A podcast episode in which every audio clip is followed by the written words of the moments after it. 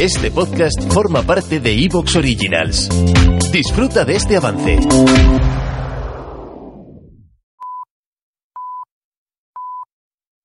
Soy Fernando Díaz Villanueva. Hoy es 24 de abril de 2022 y esto es La Contracrónica.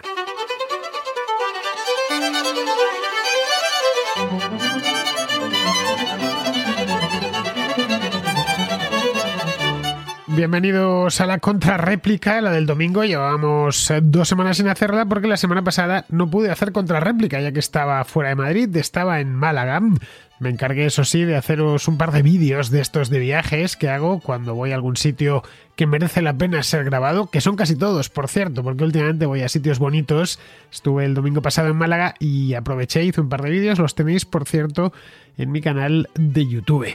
No solo lo hice en la propia ciudad de Málaga, por lo menos lo principal, tampoco estuve mucho tiempo, sino que también como tomé un barco, un barco catamarán, que me dio una vuelta por la bahía de Málaga antes del atardecer, bueno, durante el atardecer, durante la puesta de sol, pues grabé también este viaje en catamarán. El resultado es que no pude hacer eh, contrarréplica y la retomamos esta semana ya. Al final es la última de abril, evidentemente. Estamos a 24 de abril. La siguiente ya estaremos en el mes de mayo. Aunque quién diría que estamos en abril, porque la verdad está haciendo un frío negro. Parece que estamos en el mes de febrero. Por lo menos en Madrid, no sé en otras partes.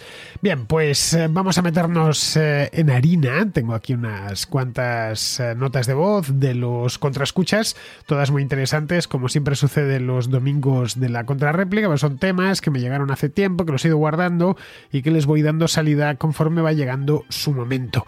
Temas de fondo. Bien, para la contrarréplica ya sabéis que tenéis que enviar una nota de voz al 690827909. Si la nota de voz es de temas del día o de la semana, temas muy de actualidad, pues lo que hago es mm, la procuro pasar esa misma semana para que no se me mustie la, la nota de voz y luego tenga que tirarla. En el caso de que sea más de fondo, un tema como los que llevamos hoy o los que, los que llevamos cualquier domingo, en ese caso lo que hago es guardarla. Y cuando ya pues le llega su hora, pues la saco y la discutimos aquí, por lo menos entre la persona que me la manda y yo mismo. A veces sucede, bastante a menudo, por cierto, que uno de los contraescuchas trae un tema y nos pasamos años discutiendo sobre ese mismo tema. Hoy, por cierto, traemos, como habéis visto en la descripción, que van los temas que vamos a, que vamos a tratar hoy, pues son algunos son antiguos, que llevamos con ellos unos cuantos años. Bien, ya sabéis, 690 827 por WhatsApp la nota de voz tiene que durar entre 1 y 3 minutos, que esté bien grabada y en el caso de que estéis fuera de España tenéis que ponerle más 34 delante. Dicho esto, pasamos a la contrarréplica.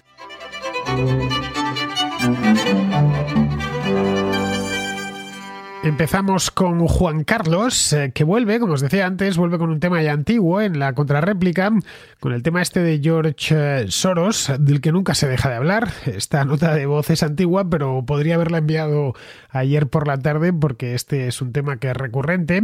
Bien, en concreto lo que quiere abordar Juan Carlos y va a abordar ahora en unos segundos es eh, Soros y el dinero que dedica a las causas que le interesan. Hola Fernando. Te preguntaba un oyente por el famoso Soros y eso que le acusan de intentar influir sobre gobiernos y manipular la sociedad, y tú le quitabas hierro eh, comparando su patrimonio, que, es enorme, sí, pero muy pequeño en comparación al que, por ejemplo, manejan los políticos, que, que, al fin y al cabo manejan los presupuestos generales del Estado y que son en torno al 50% del Producto Interior Bruto, es decir, una bestialidad. Eh, yo estoy de acuerdo, pero también hay que decir que, bueno, de los presupuestos generales del Estado que manejan los políticos, la inmensa mayoría no se destina a asuntos de asuntos ideológicos, sino a cuestiones básicas como las pensiones, sanidad, educación, etcétera, ¿no? Y solo una pequeñísima parte se destina a otros asuntos de, digamos, de eh, manipulación de, o de asuntos de ideológicos. Aún así, muy superior al que puede manejarse solo, estoy de acuerdo, pero bueno, era por matizar.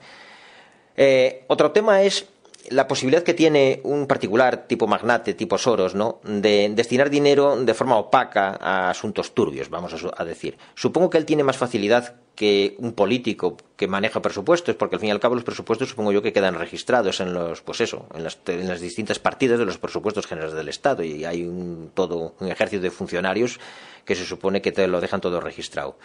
No sé, corrígeme si me equivoco.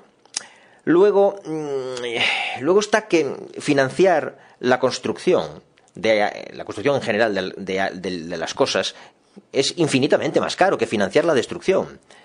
Eh, un magnate tiene de sobra liquidez para financiar un montón de terroristas, si quiere, o, a extremistas que se infiltren en manifestaciones y quemen, las, y quemen ciudades. Eh, por ejemplo, estos, hablabas tú en un programa que te oí de que hablabas de Chile, de los destrozos bestiales que hicieron unos centenares a lo mejor, simplemente, igual solo unos, son unos cientos, no sé cuántos serán, ¿no? De auténticos mamarrachos que han quemado, decías, no sé si 80 estaciones de metro y que tienen una valoración económica de, miles y miles de millones de dólares. Pues bien, financiar a, esos indeseables, me imagino que es infinitamente más barato que el destrozo que ellos puedan causar. A donde quiero llegar es que a mí me parece bueno vigilar a todos estos soros del mundo, a gente que tiene mucho dinero y que financia ONGs, fundaciones, lo que sea, ¿no? Que en principio son cosas muy loables, pero por si acaso conviene tenerlos bastante vigilados. Esa es mi opinión. Eh, luego, en, el caso del personaje concreto de Soros, ya para terminar, hombre, alguien que se hizo famoso eh, quebrando al Banco de Inglaterra, especulando contra la libra, y no le importó poner patas arriba a un país entero y las consecuencias que tuvo sobre sus ciudadanos con tal de embolsarse él ese día un montonazo de millones de, libras, pues, o de los dólares, lo que fuese, pues hombre, no me parece la mejor carta de presentación para ir por la vida de, de filántropo, ¿no?